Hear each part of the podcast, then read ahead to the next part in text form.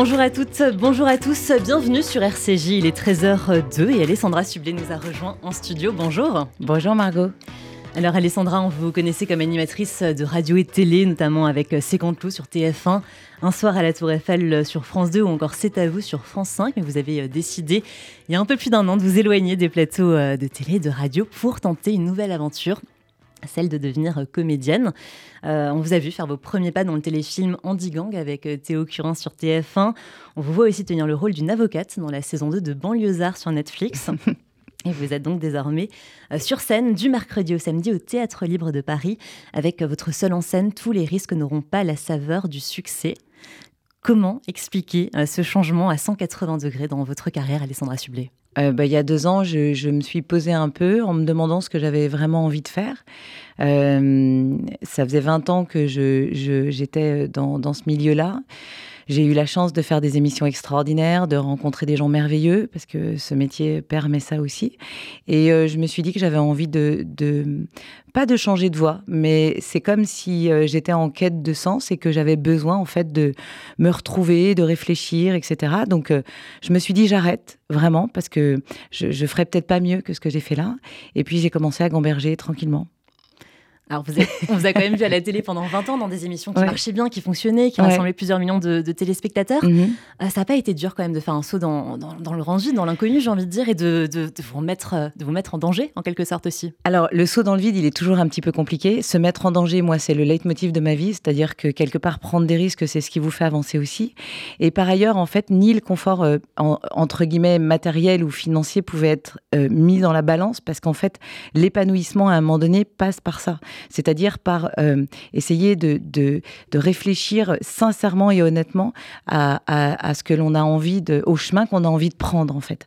Donc euh, oui, il y a toujours un risque, c'est vrai, euh, mais je crois que je suis foncièrement faite comme ça et j'ai ce tempérament-là. Et il y a un moment donné, c'est comme une belle histoire d'amour. Quand elle, quand elle est finie, il faut savoir tourner la page.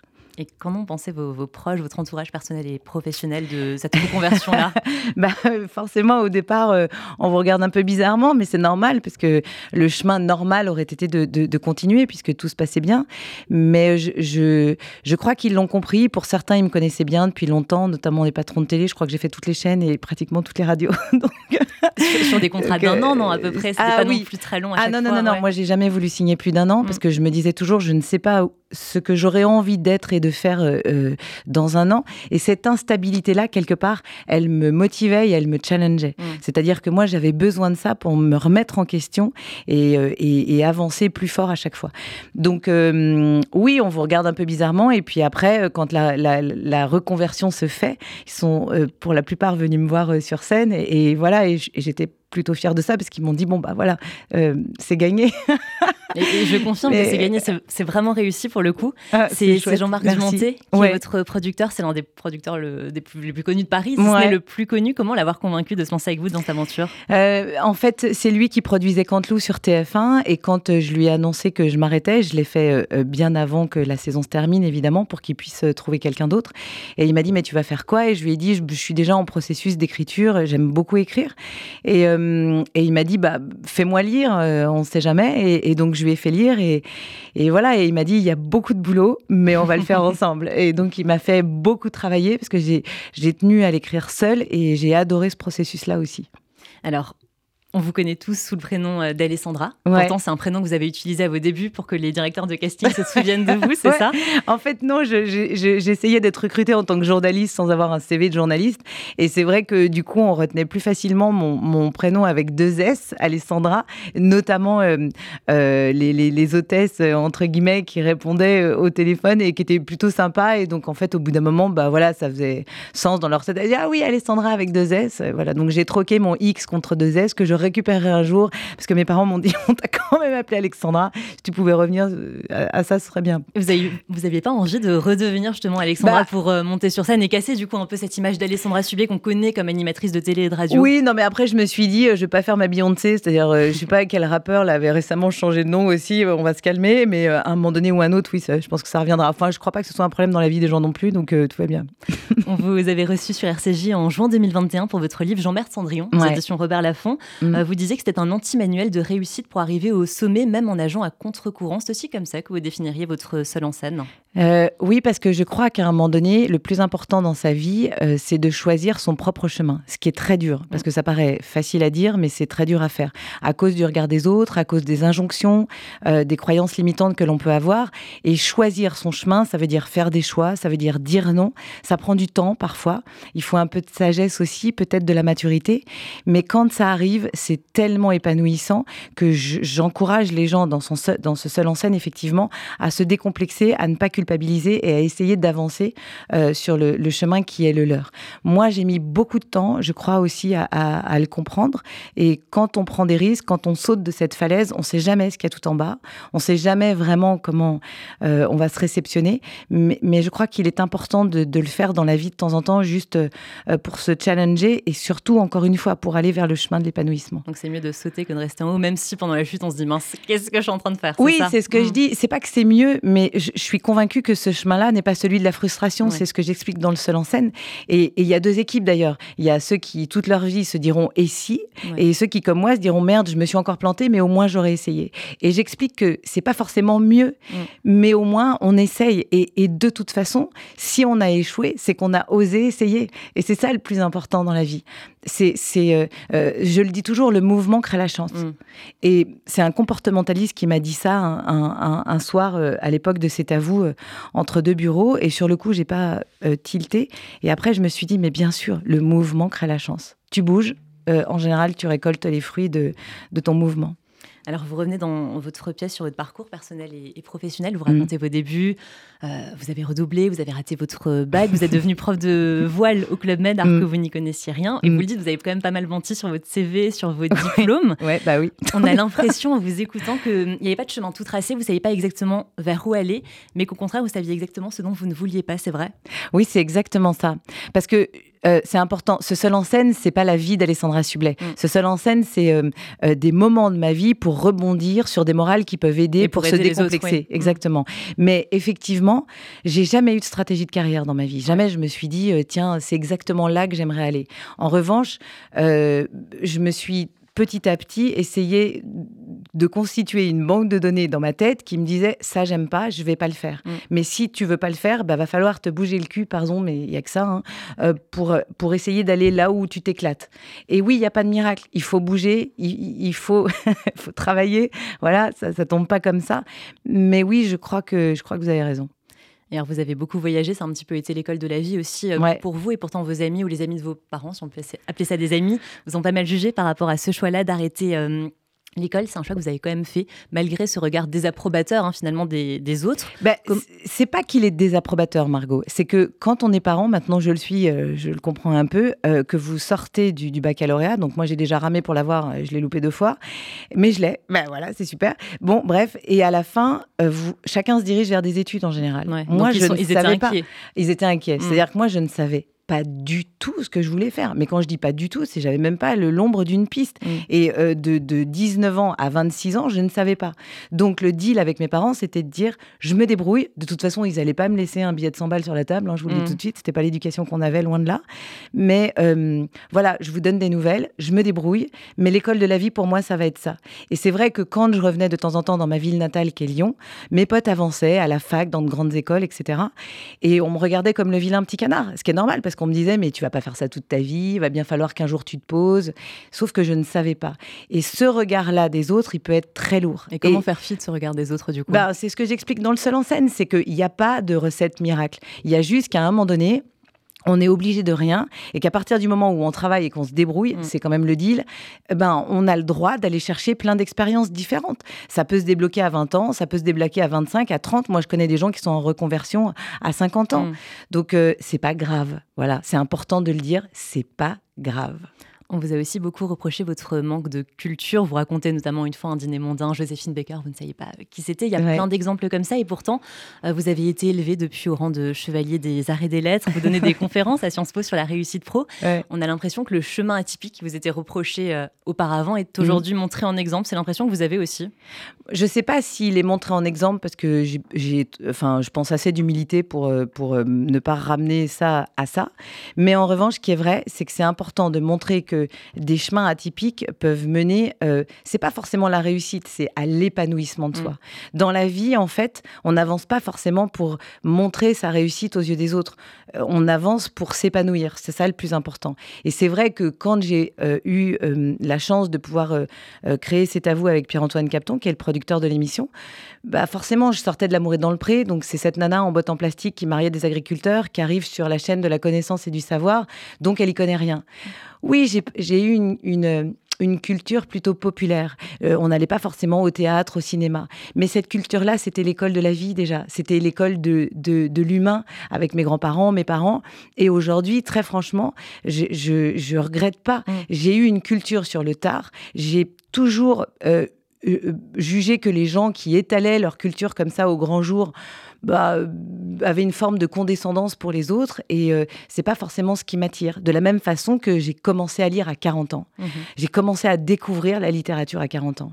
J'ai eu une lecture du coup différente, je pense, de certains livres à l'âge à cet âge-là et bah c'est pas très grave ça non plus. Donc euh, c'est ça déculpabiliser les autres aussi. Et vous pensez quand même que le regard que ces mondains, que ces intellectuels avaient sur vous à l'époque mhm. a, évolué aujourd'hui ou bien les étiquettes et les préjugés sur euh, les gens ont, mm. la peau dure finalement? Ouais, il y en aura toujours, mais le plus important c'est de comprendre que en fait, on est tous l'inculte de quelqu'un. Mm. Ça, déjà, euh, voilà. Euh, il y aura toujours des gens qui auront plus de culture, plus de savoir que, que vous.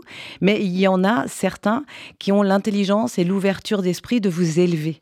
Et moi, je le dis, ça a été le cas avec euh, Jacques Chancel, avec Jean d'Ormesson, avec d'autres qui se mettaient entre guillemets à votre niveau. C'est-à-dire, ils vous élevaient, mais sans ce regard condescendant. Moi, c'est ça que j'aime pas. C'est ce côté, j'en sais plus que toi, donc, donc tu, tu vaux moins que moi. C'est pas vrai. Parce que si t'as pas l'intelligence de la vie, bah pour moi en fait t'as pas gagné grand chose. Voilà. Donc euh, c'est super de, citer des grands auteurs, mais si à côté de ça en fait euh, euh, ta vie n'est pas riche entre guillemets de ce que tu, des gens que tu rencontres et de et, et, de la générosité que tu peux avoir envers les autres, bah pour moi, c'est toi qui vaut pas grand-chose. Et c'est Valérie Giscard d'Estaing qui vous avait dit à l'époque de cultiver votre différence. exactement. C'est quelque chose qui vous a aidé justement à vous, à vous libérer Ça a été une phrase de salvatrice pour vous Oui, il y, y, a des phrases comme ça d'invités que vous recevez. Et effectivement, quand il m'a dit, euh, ma chère, n'oubliez pas à cultiver cette différence, je me suis dit, waouh, je sors d'un dîner où effectivement on a euh, je l'ai interviewé sur plein de choses, dont, certaines que je ne connaissais pas. Et encore une fois, il n'a pas eu cette condescendance-là. Et au contraire, euh, je pense que le naturel, la spontanéité, c'est quelque chose qui lui a plu. Et, oui, c'est important. On, est de toute façon dans nos vies drivés parfois par des gens, c'est pas forcément des gens connus, mais des gens qui ont une forme de sagesse. Moi, j'ai toujours aimé les anciens pour ça, parce qu'ils vous communiquent des choses, qui vous enrichissent. Et quand on sait être à l'écoute, c'est merveilleux. Vous revenez quand même pas mal sur, euh, dans votre spectacle sur vos bourdes. Il y en a eu quand même pas mal, un petit florilège et, proposé aux, spectateurs quand même à ce moment-là. Quand ça arrive, euh, vous arrivez à prendre du recul, à relativiser ou c'est quand même dur à encaisser et à vivre sur le moment? Alors effectivement, j'ai un petit magnéto très court de, pour moi des plus grosses bourdes que j'ai pu faire en direct. Ça, c'est pour expliquer aux gens qu'au on arrive toujours à rebondir. Mm. Que sur le coup, c'est vrai, c'est difficile de s'en remettre. Vous l'avez mal vécu sur le moment? Ouais, c'est pas mal vécu, c'est que c'est toujours dur. En direct, annoncer, euh, par exemple, euh, enfin, bah, bah, voilà, demander des nouvelles de, la maman de François Hollande qui vient de mourir, forcément, qu'est-ce que vous voulez y faire? Ça, quand ça arrive à un dîner entre amis, vous vous tordez les doigts de pied. Quand ça arrive en direct devant des milliers de téléspectateurs, c'est pas la même. Mais j'explique que oui, sur le moment, c'est lourd à encaisser et c'est difficile, mais on s'en remet. Mm. On a cette faculté, nous, en, tant, en tant qu'être humain, de savoir rebondir. Et, et, et il faut pas l'oublier. Et surtout, j'explique que ce sont ces faiblesses euh, qui font de nous des êtres humains et ce sont ces erreurs qui font de nous ce que l'on est aujourd'hui. Moi, je le dis, je suis une somme d'erreurs. Sans ça, je ne serais pas ce que je suis aujourd'hui. Je, ne vous parlerai même pas, Margot. Donc, euh, euh, une fois qu'on l'a accepté, je crois qu'on fait, on marche en tout cas et on met un pied devant l'autre en pleine conscience et de façon peut-être euh, je sais pas, moins culpabilisante. En tout cas, j'en suis là et c'est génial. et si je peux tirer vers le haut des gens en leur faisant comprendre que, encore une fois, si on a échoué, c'est qu'on a osé essayer, bah c'est une bonne chose, je le crois sincèrement. Il y a des erreurs que vous regrettez ou finalement elles vous ont toutes servi à quelque chose dans la vie? Non, parce que tant dans ma vie personnelle que professionnelle, euh, sur le coup, je pensais que c'en était. Et mm. puis, avec le recul, je me dis, ben non, ce sont ces erreurs-là. Je, parle dans ma vie euh, perso de, mes deux mariages, de mes deux divorces. Mais encore une fois, c'est pour dire que, euh, voilà, on passe par tous par des moments très difficiles dans la vie. Et que euh, certains plus que d'autres, d'ailleurs. mais, mais que ce sont ces erreurs-là qui nous construisent. Et je crois que quelqu'un qui n'arrive pas à admettre ses faiblesses n'avancera pas. En tout cas, ce sera difficile d'avancer. Moi, je suis ni psy ni coach, hein, que je remette tout le monde l'heure. Euh, vous pourriez, vous pourriez. Euh, non, non, je, me sers juste de mon expérience pour, euh, pour, pour, pour essayer de, voilà, de tirer les autres vers le haut. Et surtout, je me dis que si la notoriété peut avoir une vertu, c'est peut-être d'aller vers cette transmission-là. Voilà. Vous parliez justement de vos divorces, vous en parlez aussi dans votre spectacle, le premier après six mois de mariage. Oui, bon.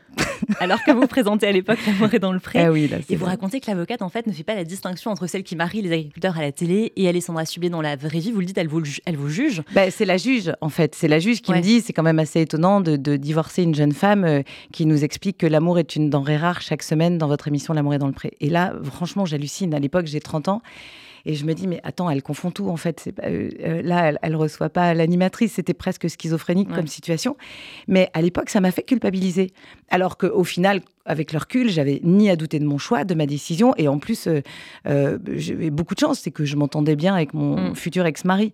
Donc, euh, c'est des moments de vie comme ça, et ça nous arrive à tous, pas forcément chez la juge comme ça s'est passé là, mais d'avoir à un moment donné ce regard extérieur très très culpabilisant. Et c'est horrible, parce que la culpabilité n'est pas un sentiment réel. En fait, nous, êtres humains, on l'a inventé. C'est ce que je dis, la, la joie, la peine se traduisent chez l'homme. La culpabilité, non. Et je crois qu'il faut vite se pardonner en, se disant que, bah oui, les erreurs que nous faisons ne sont pas regrettées. On doit faire des choix dans la vie. C'est le plus dur. Franchement, c'est hyper dur de faire des choix. C'est hyper dur de dire non. C'est hyper dur parfois parce que on blesse les autres.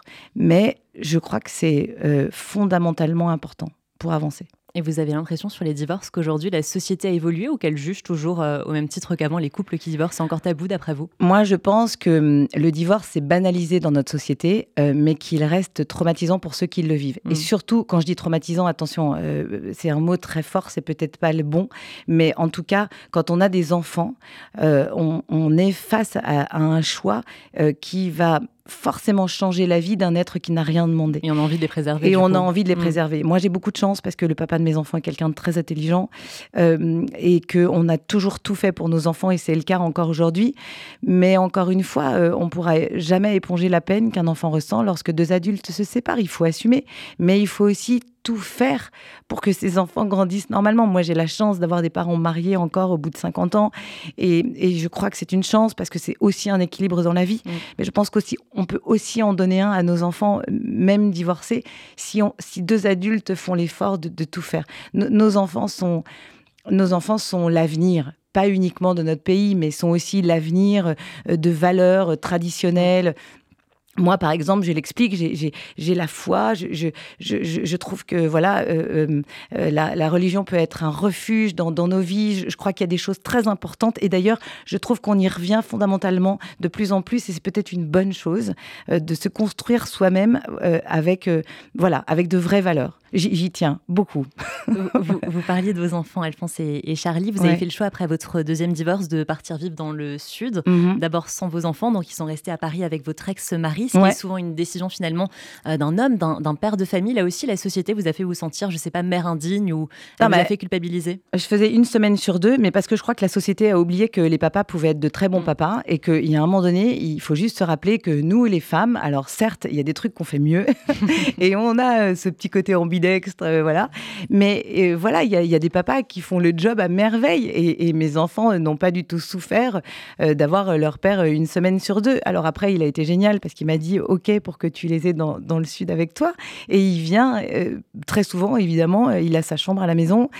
Et, voilà, mais, mais à l'époque, j'ai été un peu jugée pour ça, alors qu'en fait, on, dit qu'on est dans une société dont, dont, dont l'évolution des mentalités est très active. Et en fait, non, on est au Moyen Âge. La preuve, mm. c'est que j'ai eu des réactions pour la plupart de femmes de mon âge qui étaient absolument odieuses. Mais on s'en fout, c'est pas grave. Encore une fois, chacun son chemin. Et vous le dites, vous n'avez pas de problème à, passer une journée devant des séries, à manger des Mister Freeze. Enfin, voilà, il n'y a pas de problème non plus à rester seul. mais oui, bah non, mes enfants sont très bien avec leur père et moi, pendant ce temps-là, ouais, c'est vrai, je peux bouffer leur Mister Freeze et regarder des séries débiles toute la journée. Et donc, alors quoi? Vous voyez ce que je veux mm. dire? C'est mon problème à moi, en fait. C'est le problème de personne d'autre. Vous savez, j'ai une expression que j'aime bien. Moi, je dis que je suis jamais dans le pied des autres. Donc, il ne faut pas rentrer dans le mien. Voilà. Parce que vous seriez certainement étonné du pied des autres, surtout ceux qui vous jugent. Pardon, c'est assez cru, mais c'est assez. Je crois que tout le monde comprend, quoi. Voilà. Donc, d'après vous, il faut oser s'affranchir aussi des règles qui ne correspondent pas à tout le monde, et ça demande plus de responsabilité, euh, de voilà, de s'écouter que de de rester dans des cases préfabriquées qui ne correspondent pas mais parce que, à tout le monde. Mais parce que moi, j'ai un problème. C'est quoi la normalité? C'est quoi la normalité? C'est-à-dire, euh, on n'est pas des moutons. Mm. Euh, euh, je veux dire, chacun peut prendre un chemin. Et c'est ça que j'essaye de faire comprendre aussi, parce que moi, je me suis trompée à, plein d'égards sur ce problème de moule, en, fait, qui est, je sais pas, un truc que tout le monde doit avoir. On doit avoir des enfants, on doit se marier, on doit être. Non, il faut arrêter avec ces injonctions. On peut prendre un chemin qui qui, encore une fois, ne ressemble pas à celui des autres. Oui, vous allez être un peu jugé. Oui, le regard des autres parfois peut être lourd. Mais ça, ça commence dès l'école, hein, dès le mm. plus jeune âge. C'est difficile de grandir. c'est très difficile. Cette liberté-là, cette audace, c'est quelque chose que vous inculquez à vos enfants ah, Déjà mais tellement. Mais tellement. Tellement. Déjà, je leur explique que l'indépendance dans la vie, c'est une, c'est important. Pour une fille comme pour un garçon. Mais cette indépendance, elle vous permettra d'être libre, travailler. Essayez par exemple de trouver quelque chose dans votre vie, parce que vous, avez, vous allez vous lever tous les matins pour ça, qui vous épanouisse. Mm. Mais bien sûr que c'est important. Après, vous voulez que je vous dise, Margot, mes enfants ont 9 et 11 ans, je ferai pas mieux que les autres, je vais certainement passer par euh, plein de soucis à l'adolescence. Voilà, je suis pas préparée, je, je, je, suis pas une mère parfaite, je ferai certainement plein d'erreurs encore, mais le plus important, c'est de communiquer avec eux. Et vous savez, nos enfants sont loin d'être cons, ce sont des éponges, euh, ils comprennent tout, même mm. petit moi, je leur ai jamais parlé comme des bébés. Et je pense que c'est important aussi de. Voilà. Alors, oui, être responsable, mais bon, on fera, je ferai encore plein d'erreurs certainement avec eux. Et ça leur arrive de mentir aussi, comme vous avez pu le faire avant. Et vous... évidemment, nos, vous enfants sont. du coup avec eux. Mais non, mais nos enfants sont mythos. On leur apprend pas, mais ils connaissent déjà l'art du mensonge. Moi, je suis, je suis effarée parfois. Je me dis, waouh, mon fils arrive à me regarder droit dans les yeux en me disant qu'il a pas de mots sur son carnet de correspondance. Et j'ouvre le carnet de correspondance et il a un mot. Et est-ce qu'il était à bonne école du coup Mais, mais non, non. Mais moi, j'ai fait des mensonges qui, ne font pas de mal. Écrire une ligne sur un CV d'une école que vous n'avez pas faite, ça fait de mal à personne. Il faut juste l'assumer derrière. Et plus c'est gros, plus ça passe Oui, c'est vrai. Plus c'est gros, plus ça passe. En vous écoutant, on a l'impression que vous avez une confiance absolue quand même en vous, que vous êtes à l'aise en n'importe quelle circonstance avec n'importe qui. Est-ce que c'est l'image que vous renvoyez Vous êtes vraiment comme ça dans, dans la vraie vie? Mais non, mais bien sûr. Il y a des choses qui vous font douter quand même, qui vous font mais peur, évidemment. je sais pas. Mais si, évidemment. Mais, mais, mais j'ai écrit ce seul en scène pour ça, justement, pour expliquer que c'est dur de, de, prendre confiance en soi, mm. mais c'est parce qu'on avance et qu'on fait un pas devant l'autre dans la vie et que parfois ça marche, qu'on se dit ah, je peux avoir foi en moi. Et, et, puis, on a parfois aussi des petites étoiles qui s'allument et des gens comme ça qui vous aident et, et qui vous poussent et qui vous donnent confiance. Non, ça se gagne la confiance, ça prend du temps, mais évidemment que j'ai eu peur plein de fois, j'ai douté plein de fois, j'ai pas eu confiance en moi sur, sur, sur plein de choses, mais euh, on, ça fait partie de l'être humain, enfin. Quelqu'un qui vous dit, mais moi j'ai archi confiance en moi, je me dis, ah bah merde, euh, ouais, il lui arrive rien à lui mm. ou à elle.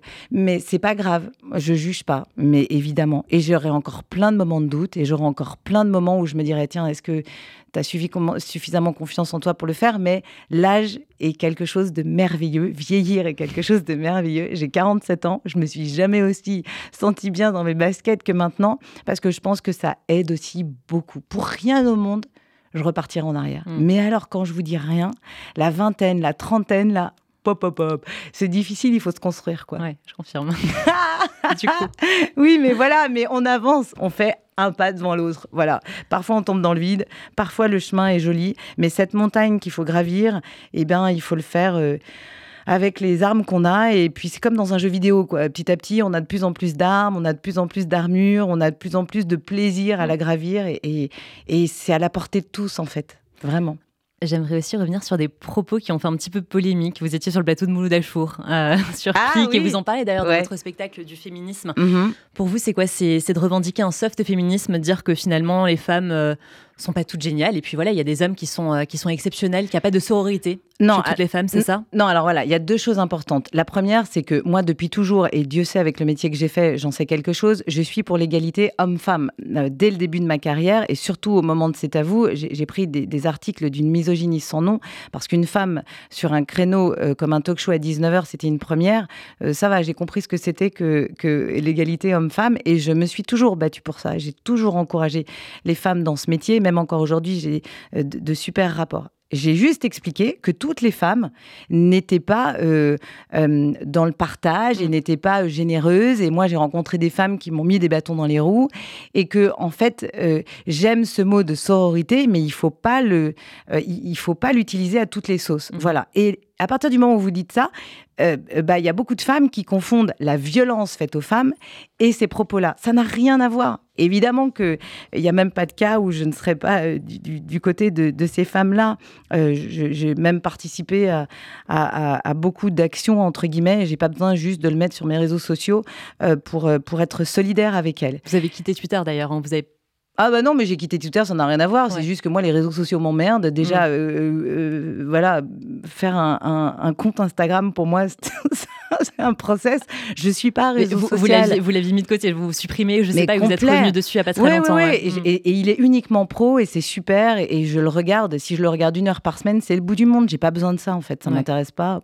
Bon, voilà, peut-être que je sais pas grandir avec mon époque, j'en sais rien. Mais, euh, mais c'est pas mon truc.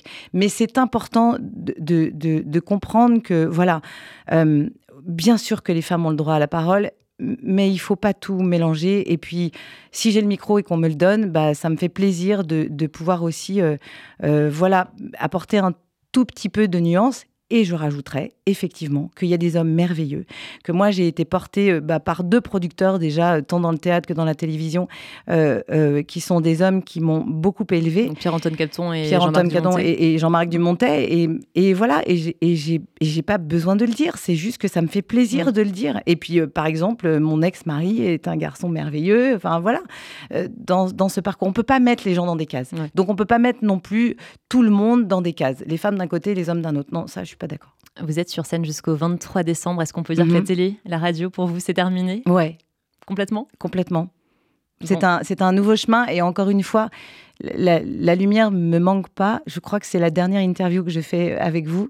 Et euh, moi, je suis juste heureuse de délivrer, de voir une salle comble tous les soirs. Ça, c'est trop chouette parce que quand on a travaillé pour ça, on se dit waouh, la récompense est, géniale. Mais je suis très heureuse aussi de, repartir avec euh, mes enfants et ma vie et loin de tout ça. Et, c'est quoi les réactions que vous avez d'ailleurs des spectateurs qui viennent vous voir? Qu'est-ce qu'ils vous disent à la fin? Bah, C'est plutôt chouette parce que, hum, en fait, ils s'attendent pas à ça. Et, euh, et, puis je crois que, bah, je crois que fondamentalement, ça aide aussi certaines personnes. Euh, mais encore une fois, je, je, euh, je, fais pas ça pour attirer la lumière à moi. Je l'ai eu pendant 20 ans, c'est super. J'ai rempli ce bocal-là. Mon ego est à la cave, il est bien, il est, il est rangé. Je, je, crois vraiment que cette transmission-là, c'est ce qui me tient le plus à cœur. Et c'est pour ça que je suis heureuse de voir que les gens répondent présents à la scène libre le soir. Ouais. Et vos projets, du coup, après le 23 décembre bah, Un petit peu le sud et après d'autres salles peut-être à Paris Oui, enfin, je sais pas. encore une fois, j'ai pas de stratégie de carrière, mais bien sûr, je pense qu'on va faire une tournée aussi. Mais, euh, mais voilà, d'abord, euh, mes enfants, ma vie, parce que c'est le plus important et que je crois que c'est ce qui reste à la fin, pour de vrai. Merci beaucoup, Alessandra Merci, Je rappelle euh, donc euh, votre spectacle Tous les risques n'auront pas la saveur du succès. C'est du mercredi au samedi à 19h au Théâtre Libre de Paris. Mhm. J'encourage tous nos auditeurs à venir vous applaudir très nombreux. C'est vraiment euh, très réussi. Merci encore. Merci à vous.